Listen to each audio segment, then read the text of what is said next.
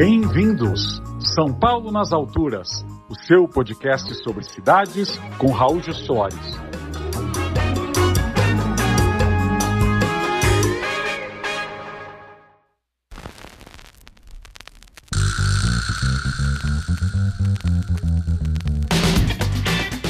Olá, ouvintes e espectadores do podcast São Paulo nas Alturas. Eu sou Raul Justilores Convido a todos que ainda não se inscreveram aqui no canal que se inscrevam, que espalhem o link, porque arquitetura, cidades, urbanismo merecem muito mais audiência. E hoje a gente vai falar de um tema que ainda provoca muita polêmica nas cidades brasileiras, nas grandes, sobretudo, que é os arranha-céus, a chegada deles. Que cá entre nós, eu conheço bastante do mundo afora, no Brasil temos bem poucos, mas esse é um tema para tratar com o arquiteto Luiz Henrique Bueno Villanova. Ele é gaúcho, ele é sócio do escritório Ideia 1 e fez o seu mestrado sobre um panorama dos arranha-céus pelo mundo e está fazendo o seu doutorado sobre os arranha-céus no Brasil.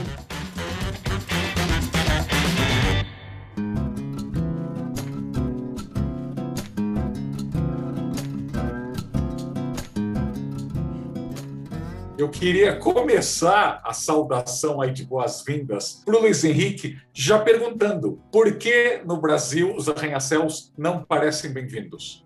Oi, Raul, tudo bem? Muito obrigado pelo convite. Agradeço imensamente essa oportunidade de conversar sobre esse tema tão polêmico, principalmente aqui no Brasil, né? Diferente, ele é polêmico no mundo todo, mas no Brasil parece que tem uma pontinha especial, né? Então, no Brasil, porque é tão polêmico no Brasil, é engraçado isso, mas eu acho que, pelo que eu estou vendo assim na minha pesquisa, houve uma ruptura a partir dos anos 60, 70 do arranha-céu no Brasil que causa espanto nas pessoas, que deixou de ser aquele arranha-céu agradável, como a gente conhece inúmeros exemplos, para ser um arranha-céu que causa espantos, aquele arranha-céu que a gente conhece, que já foi que, que, é bastante discutido, que não gera densidade, que é isolado no lote, né? que é só para famílias, para apartamentos gigantescos. Né? Então, eu acho que se vai por aí esse aspecto, né? também juntando aquela questão de que o arranha-céu significa poder e, e etc. Né? Vai por aí essa grande rejeição né, que tem aqui no Brasil do arranha-céu. Mas o, o, centro de tudo é a da verticalização brasileira, essa mudança que houve nos anos 60 e 70 da verticalização brasileira, né? dessa maneira de se construir e projetar arranha-céus por aqui. Então você acha que a qualidade arquitetônica, ao piorar, fez com que as pessoas fossem mais refratárias aos arranha-céus? Ou cá entre nós, qualidade arquitetônica não é algo que esteja aí no cardápio, na pauta da sociedade? Sim, exatamente. Enquanto o Brasil, a gente fala muito pouco sobre a qualidade arquitetônica, né? É muito pouco explorado o que, que é bom arquitetonicamente, quais são as tendências, né? Muito se vê, ah, eu vou viajar, vi coisas maravilhosas em outros lugares e eu quero trazer para cá, né? A gente acaba não dando bola às riquezas arquitetônicas que o nosso país gerou, né? E gera, né? Gera até hoje em dia, que é entre nós, né? A gente está numa, numa tendência boa, né? Mas, assim, e não só aspectos de estilos arquitetônicos, como aspectos projetuais também, né? Porque arranha-céus que a gente vê e, e ninguém se importa, e inclusive fala bem, ele tem um térreo agradável, ele está conectado na cidade, né? Enquanto os, os, de hoje em dia que se falam mal são completamente isolados, né? São completamente isolados, são como uma realmente uma escultura na cidade, né? O que acaba gerando encantamentos de um lado e rejeições de outro, né? Fica 50-50. Né? Aliás, quero já aproveitar, ainda mais que você é sulista, para te perguntar de Balneário Camboriú. Porque Balneário tem, de fato, uma concentração de arranha-céus que nem São Paulo ou Rio de Janeiro tem. Mas uma boa parte dos arranha-céus de Balneário tem comércio no térreo, loja no térreo, e não são tão isolados quanto, por exemplo, os da Barra da Tijuca. Ou seja, mesmo estando numa cidade tão compacta quanto Balneário Camboriú, eles ainda são muito criticados. Por quê? Sim, exatamente. Balneário é um caso bastante curioso, né? Eu acredito, assim, ó, que, que houve essa demanda pelo arranha-céus que poucas pessoas sabem que Balneário Camboriú é um dos menores municípios brasileiros, né? Ele tem, de, em questões de área, acho que é o segundo menor. Então, na sua maneira de, de preservar algumas reservas naturais, praias naturais, ele acabou concentrando tudo naquela grande baía que existe lá, todas as edificações ali. E claro que os mais perto da praia demandam mais valor, demandam mais potenciais, né, acabaram construindo, se aproximando tudo da praia. Bom, poderia, por leis ou não leis, proibir e que fosse para trás, poderia, mas não houve e está tudo concentrado ali. E é engraçado que existe esse pré vou chamar de pré-conceito, né, de Balneário Camboriú, porque depois que tu vai para lá, tu visita a cidade, tem todas as qualidades urbanísticas que a gente está procurando numa cidade. Tu consegue fazer bons deslocamentos a pé, de bicicleta, é comércio na rua, como tu mesmo falou, né? A questão é que a aparência dos edifícios lá são é, gostos meio duvidosos, digamos assim, daquilo que eu estava falando, de pessoas que viajam para fora e querem implementar aquilo no Brasil, né? Provavelmente, se fosse todo aquele nosso estilo brasileiro, de brises, vegetações, é, teria outra conversa em Balneário Camboriú. Né? Claro. Ou seja, arquitetura kitsch ou muito derivativo ou de mau gosto pesa contra a imagem de Balneário Camboriú, mas é bom lembrar né, que Trancoso, por exemplo, que todo mundo ama elogiar, é um lugar onde boa parte dos turistas e moradores tem que andar de carro para tudo. Então, Balneário, com aquele monte de prédios numa pequena praia, afeta, agride muito menos o meio ambiente do que Trancoso e outras praias ricas do Brasil, que são feitas para poucos. Isso parece não incomodar a nossa intelectualidade Com certeza. E é até engraçado deixar como provocação assim: o que é melhor para uma cidade, né? Uma arquitetura contemporânea brasileira, aquela que a gente gosta de ver, com brises, madeira, lajes planas em concreto de um edifício completamente isolado no lote, ou um edifício Dubai com comércio no térreo agitando a cidade? É difícil de responder essa, né? É bem difícil. Eu queria te perguntar, como você falou aí da questão dos terrenos, eu tive em João Pessoa recentemente, adoro Jampa, mas de fato o bairro do Altiplano por lá é uma espécie de Barra da Tijuca, com prédios muito altos, isolados e sem comércios no térreo. Eu sei que parte da elite brasileira mistura segurança com status, então muro alto, carro blindado acabam sendo sinais de status, mas também a nossa legislação muitas vezes pede terrenos imensos para você poder crescer em altura. Você podia explicar um pouquinho essa questão, porque às vezes o arranha-céu não adensa, qual é essa questão aí legal e se existe alguma boa prática que permita crescer sem ter que ocupar um terreno imenso. Para essa resposta, é quase um convite a fazer as pessoas caminharem pelo centro de São Paulo, Rio de Janeiro, Porto Alegre, Curitiba, né, Belo Horizonte, onde a gente vai ver um monte de edifícios altos sem ocupando quase 100% do lote, né? Isso sim que daí gera densamento, né? Não é uma torre. Edifício Itália, por exemplo. Edifício Itália, né? Dando um spoiler da minha pesquisa. É a, a cara do arranha-céu brasileiro.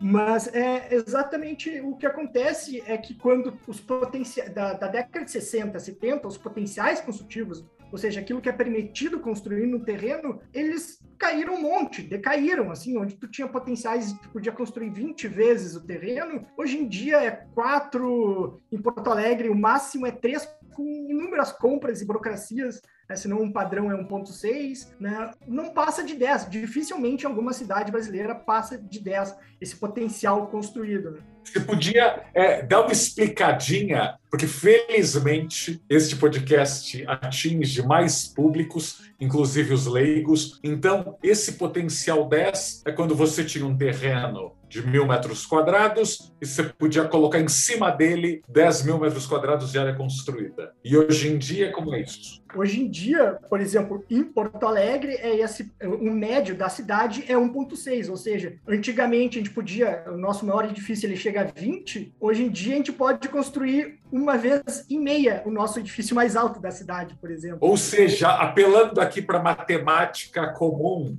a mesma quantidade de metros quadrados para escritórios que você podia fazer em Porto Alegre nos anos 60, hoje você tem que fazer 15 prédios produzindo o mesmo número de metros quadrados que um único prédio abrigava. Exatamente. E a gente vê nossas discussões. Você trocar um por 15, você cresce para os lados. Né? É, exato. Isso que acontece. Nossa cidade cada vez mais se espraiou e deixou de ser aquela cidade densa, compacta que tínhamos até a década de 60, quando começou os planos diretores, né? Sei que é um assunto polêmico, plano diretor, porque antes era tudo leis de regulamento e tal, mas a partir desse marco, assim, em inúmeras cidades, que começou esse espraiamento, essa diminuição de potenciais, né, e que levou a verticalização brasileira são tão específica, assim, porque a gente vê cidades de fora, que inclusive são muito mais frias que, por exemplo, o sul do Brasil, que possuem edifícios colados um no outro e estão lá. E eles vivem assim, gostam de viver assim e não se importam de viver assim. Né? Então é, é curioso o que aconteceu aqui. Né? Claro, claro. Agora tem uma tem algo paralelo que tem acontecido. As pessoas odeiam arranha-céus, mas descobriram há poucos anos o prazer do rooftop, a cobertura. Já durante muitos anos, São Paulo, tirando, aliás, o Terraço Itália, você não tinha um lugar para ter a vista da cidade. E agora deve ter 30, 40 lugares com rooftop. Como se avalia esse paradoxo? Odeio prédio alto, mas corro para o último andar para ver a cidade. Exato, é, é muito engraçado isso, né? Uma vez também eu, eu fiz uma palestra no edifício mais alto aqui de Porto Alegre, Santa Cruz, e subiu os alunos das universidades, estava todo mundo encantado. Nossa, ah, que, que lugar incrível ver, ver Porto Alegre de cima. Deu, é bacana, né, gente? Vamos impulsionar, vamos ter outros edifícios Santa Cruz do lado ou outros lugares. Não, não se pode mais.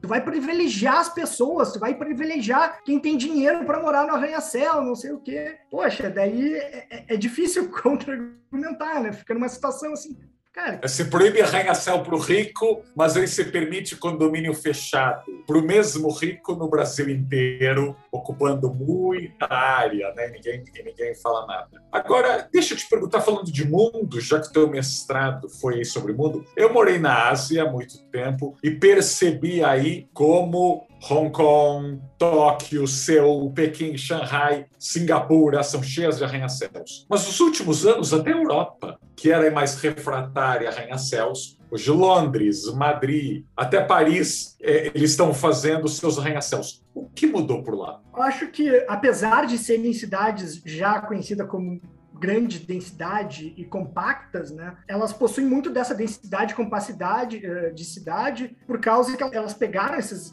esses edifícios antigos e transformaram tudo em pequeníssimos apartamentos, né? Porque a gente é uma que nem a matemática simples. Se a gente pegar os cinco andares de Paris e duplicar para mais cinco, vai ter mais densidade, porque ele é totalmente ocupado na quadra, né? É, é, é uma conta simples, é aquela coisa, arranha-céu, edifício alto, não necessariamente gera densidade, mas ele ajuda a gerar combustível para gerar densidade, né? E eu acho que essas cidades começaram a se dar conta, elas precisavam dar mais lugares para as pessoas morarem no centro, ao invés de ficar transformando cada vez mais em apartamentos menores as condicionantes do centro, uh, os apartamentos do centro, né? Então, justamente isso, Londres é uma das cidades que mais se verticaliza no mundo hoje em dia, né? Junto com Toronto, na América do, uh, no Canadá, Melbourne, na Austrália, são cidades destaques na verticalização. Né? Claro. E Vancouver? O que você acha do chamado aí Vancouverismo, que também é algo raro na América do Norte, especialmente aí Canadá e Estados Unidos, que é quase aí um incentivo que as áreas centrais de Vancouver só tenham prédios com aquelas bases enormes que podem ter lojas, podem ter casas e um pouco de tudo. Sim, é, Vancouver seria quase um case para brasileiro estudar, para caso a gente continue nessas legislações que exigem afastamentos, terrenos grandes para construir em altura, né? Porque os arranha-céus de Vancouver, que eles chamam de Point Towers, realmente são edifícios estudados, geralmente dois, três, quatro numa quadra, mas que possuem ali na sua base sempre, e, e é engraçado, Eles são bem recuados entre si, mas eles estão sempre no alinhamento do terreno. Uma das faces deles está sempre no alinhamento do terreno. Não existe essa do recuo de jardim ou mais tantos metros para afastar. Ele está no alinhamento do terreno. Mas o curioso são as bases dos edifícios, que contemplam de três a cinco andares, que ora recebe, como tu mesmo falou, escritórios e lojas, e horas, como eles começaram a se dar conta que não havia tanta demanda para loja no térreo, né, porque por diversos motivos. Tem regiões que não, não tem demanda para ter um monte de loja. E a Amazon matou muito comércio, temos que lembrar. É, então eles se deram conta, por que não trazer, botar townhouses, botar aspecto de casa no centro da cidade. Eles viram que tinha um potencial incrível de trazer aquelas pessoas que moravam no subúrbio, em casas, com jardins, para as crianças brincarem, essa oportunidade de trazer essas townhouses para essa base do edifício, tornando que as pessoas estivessem muito mais próximas ao trabalho e à vida que acontece na cidade, né? porque no subúrbio acontece uma vida bem mais pacata, né? Ou seja, é interessante então a gente pensar, né? Então, Vancouver tem esses prédios altos, muito concentrados numa região da cidade, mas tem vilas de casas, muitas vezes, cercando esses arranha-céus, além de comércio. Exatamente, exatamente por essa lógica, essa sacada que eles viram, olha, a gente não, não vai ter tanta demanda para a loja, quem sabe a gente não cria esses olhos da rua, que nem tanta gente fala, para as townhouses, né, para as casas, e botando mais gente, né, nessa quadra. Então é bem interessante e é algo totalmente plausível de, de se transformar aqui, né, nessas nossas grandes bases, porque lá também existe estacionamento, só que os estacionamentos estão tudo para dentro dessa base, né, nunca fica exposto para a rua, né, isso é um grande diferencial. É bom lembrar que a lei paulistana, até hoje, se abre um restaurante, uma farmácia, se obrigado a ter vagas de garagem na entrada. Ou seja, você prioriza o conforto do motorista, mas você acaba com a vida do pedestre, porque ele tem uma calçada olhando para estacionamentos. E nem todo mundo gosta de ver carro usado enquanto caminha. Né? Isso é meio, meio chocante. Sim, bem chocante, né? E esses edifícios aí, que bons exemplos construídos mundo afora, tu vê, claro, eles têm um meio de transporte muito melhor, mas tu vê que são quase zero estacionamentos, assim, são estacionamentos mínimos. Uh, em Toronto, que eu tive o prazer de conhecer, existiam lá placas né, de arranha-céus lá de mais de 200, 300 metros de altura, que tinha, sei lá, vagas de garagem, 50, uh, vagas de bicicleta, 550, assim, eram muito mais, né?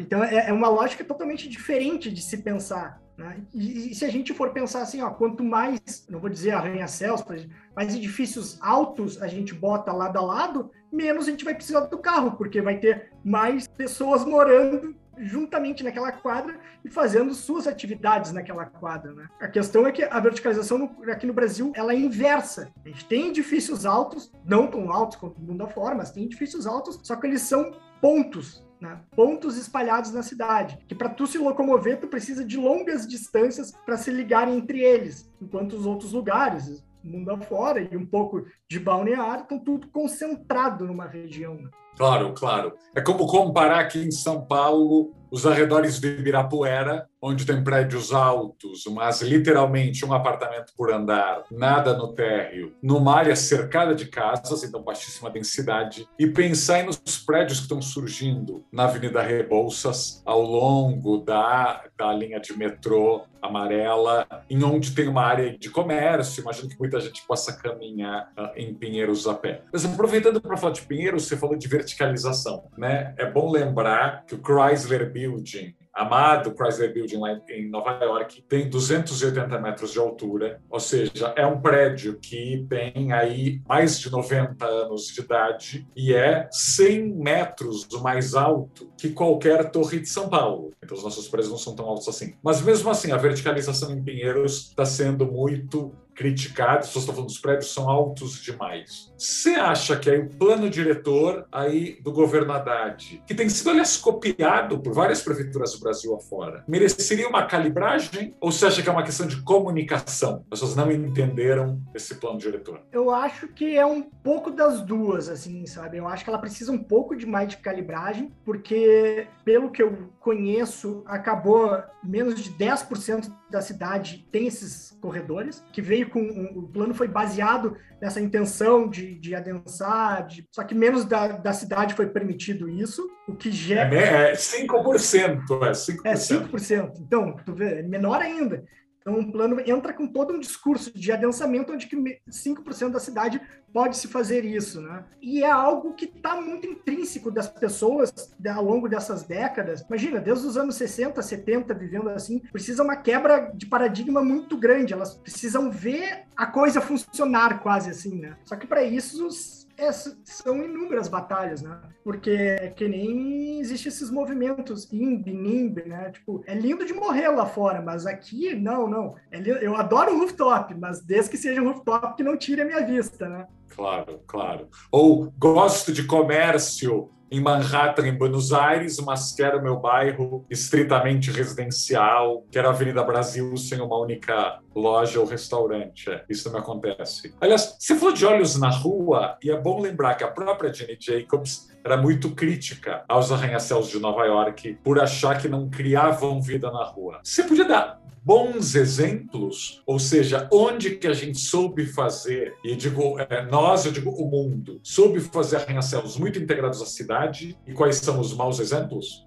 Eu vou começar com um bom exemplo. Assim, vamos imaginar o prédio em altura mais caro de São Paulo que tem hoje em dia e vamos comparar com o prédio mais caro de Nova York hoje em dia, que é um que vai, não sei se já foi inaugurado, mas vai ser, vai ser o arranha-céu mais alto residencial do mundo, lá o Central Park Tower, que embaixo tem a Nordstrom, que é uma loja de departamento. Então, onde estão tá os apartamentos mais caros de Nova York, existe um comércio. Fora outros outros edifícios que existem, um, um tem um MoMA, um tem a loja de relógios lá, gás externo, né? E em São Paulo, provavelmente é um edifício apartamentos um por andar, rodeado de, de vegetações e, e, áreas condominiais. Mas outros bons exemplos, né, pegando a característica de vida cultural e até de arquitetura mesmo, né, de vida urbana. Londres, uh, os edifícios, esses arranha-céus que estão sendo construídos em Londres, são muito bons exemplos para serem conhecidos, porque Londres existe todo um guia de como o arranha-céu uh, se conectar à cidade. É uma cidade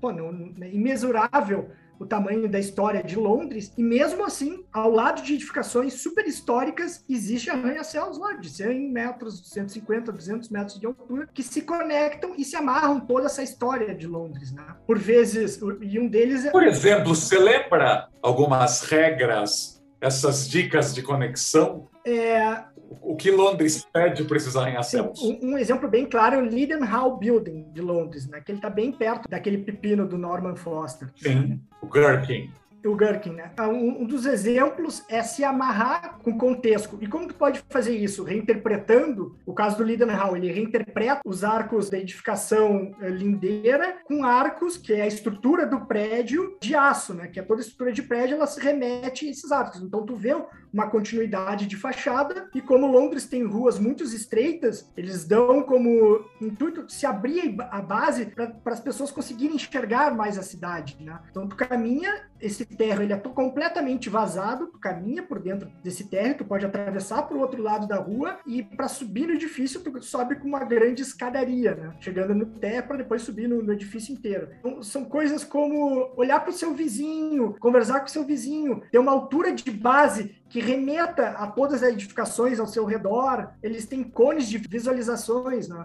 E esse edifício está bem no cone de visualização da Catedral de São Paulo. Então, o edifício ele é inclinado para proteger essa visualização da catedral, né? Então, tu consegue enxergar o domo da catedral desse corredor famoso, que é o corredor de Lidenhall. Então, coisas simples, né? E fora que o edifício está no alinhamento, né? Não existe Nesses outros países não existe esse recurso. Né? Eles estão sempre no alinhamento. Claro, não deixa o prédio longe da calçada com uma grade, um muro típicos. Interessante o que você falou, né? Porque as duas, a St. Patrick, tanto de Nova York quanto a de, a de, de Londres, já tem prédios altos ao redor e há essa ideia de que o desenho, a arquitetura, pode prover respeito, mas sem congelar um bairro inteiro. Né? Aqui em São Paulo, por exemplo, a Avenida Dom Pedro, que dá lá no Museu de Piranga, praticamente é uma avenida congelada, você não pode construir nada, e está com muitas casas abandonadas, e está com muitas casas de repouso, porque em tese algum prédio cobriria a vista do Museu do Ipiranga, que é algo muito estranho, porque não há lugares ali que as pessoas fiquem olhando para o museu, até porque o museu está num promontório. Né?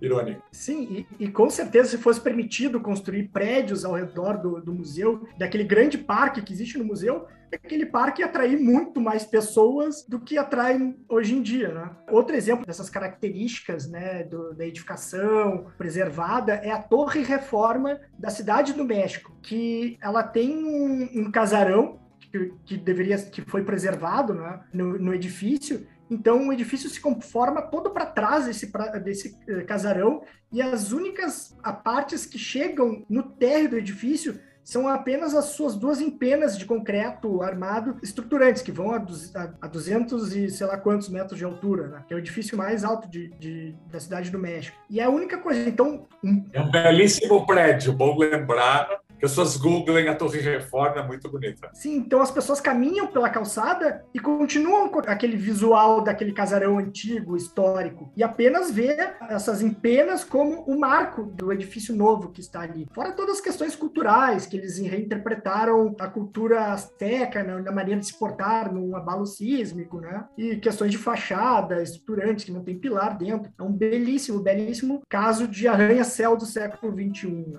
Entendi. Aliás, falando de elite brasileira que diz não gostar de arranha-céus, mas ama Dubai, como você explica o fascínio por Dubai aqui no Brasil? É, essa é difícil. Essa é, é, é, talvez seja realmente. A sociologia dos arranha-céus. Não, é, eu acho que é é muito por isso, assim, tipo, até, até, não, até eu vejo assim, ó, quem critica os arranha-céus aqui não, não gosta de Dubai. Porque, uh, Dubai é uma cidade mais fantasiosa. Né? Artificial. Lá, é, artificial, não é uma cidade de verdade. Não cresceu naturalmente, organicamente. Não é uma cidade que foi. Os caras lá tiveram uma brilhante ideia, vamos fazer turismo aqui e construir essas torres, experimentos belíssimos lá, né? E, e, quem critica o arranha-céu de lá critica muito porque a gente tenta ser Dubai, né? Na verdade, e é, principalmente pelo estilo arquitetônico, né? Porque o urbanismo é completamente diferente, não tem nem como uh, comparar, né? Mas eu, eu aposto, assim, se a gente conseguisse, de alguma maneira, convencer a dar um olhar para trás nos nossos planos anteriores, pré anos 60 e tirar proveito disso, aí sim a verticalização e a arquitetura brasileira ia começar a ganhar destaque, que ela ainda é conhecida, mas ia ter, ganhar destaque uh, mundial novamente, né? Porque a gente foi muito, foi muito conhecido por, por Brasília, ainda é muito conhecido por Brasília, mas uh, Brasília também não é uma cidade orgânica, né? Que surgiu ela foi completamente montada lá. E as grandes cidades bombantes aí, mundo afora, são cidades orgânicas, que cresceram e souberam se moldar com o tempo. Né? Claro. De Tóquio a Nova York, de Paris a Madrid ou Buenos Aires, né, não foram criadas aí por pranchetas. Para terminar, já que é, o tema agora do teu doutorado é justamente no Brasil, e quais seriam os bons exemplos o que incorporadores, prefeitos, legisladores urbanistas poderiam ver aqui no Brasil de arranha-céus bons, além do nosso querido edifício Itália. Temos bons exemplos? Temos, temos. O do lado dele, o edifício Copan, é claro. Aqui em Porto Alegre, o edifício Santa Cruz, que possuía aquele escalonamento, né? Que gera aqueles olhos da rua, aquela bem coisa de uh, do Yangel, de até determinada altura tu conseguir enxergar a rua para depois subir, como é os arranha-céus de Nova York, que são todos escalonados, né? São belíssimos exemplos de como se conectam a malha urbana existente. Outras edificações, eu tive há muito pouco tempo em Belém, no Pará. Existe o. Como é que é o nome do edifício? Agora eu me esqueci, que é bem na frente da Praça da República. Também é um edifício belíssimo, né? Que é um excelente exemplo de como a gente construía bem. Construía bem os arranha-céus e edificações em alturas, né?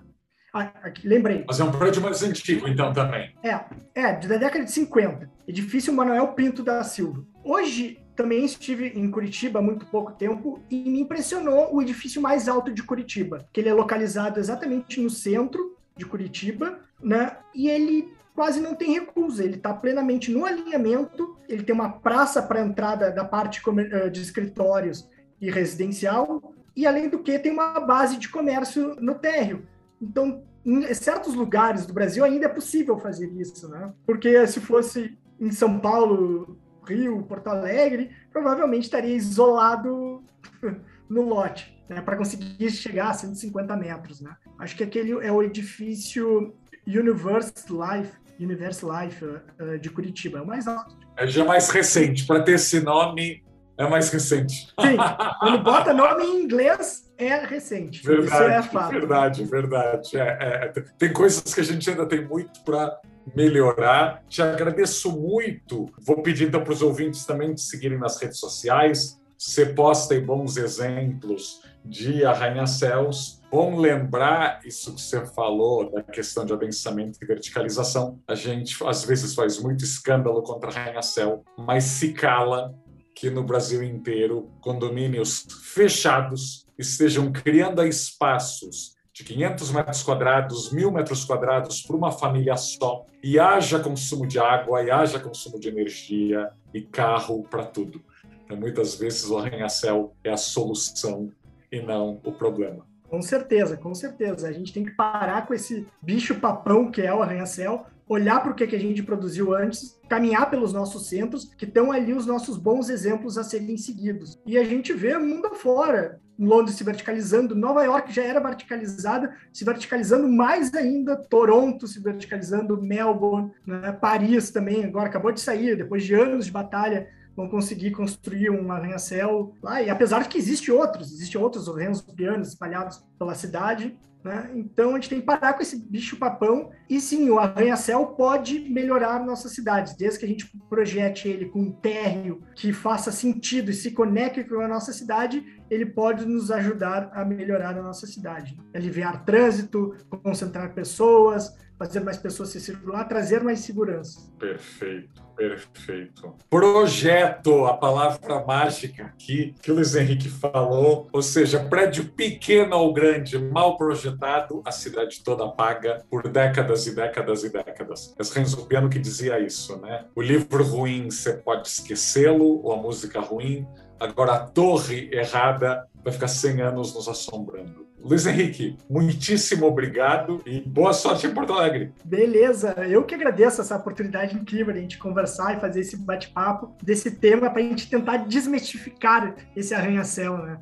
E começar a trazer e construir eh, bons exemplos aqui que acontece o mundo afora e o Brasil está carente disso. Né? Sei que a batalha é grande, mas ainda é possível, né? Tá aí há 50, 60 anos atrás para nos mostrar. Maravilha. E olha, você que está ouvindo pela primeira vez, chegou aqui, é amigo do Luiz Henrique, é gaúcho, é sulista, por favor, assine, se inscreva no nosso canal e espalhe, porque apesar do nome, eu acho que os debates, os temas levantados aqui têm que ser discutidos no Brasil inteiro. A nossa urbanização ainda tem muito o que melhorar. Muito obrigado, ouvintes. Até semana que vem, até o próximo episódio.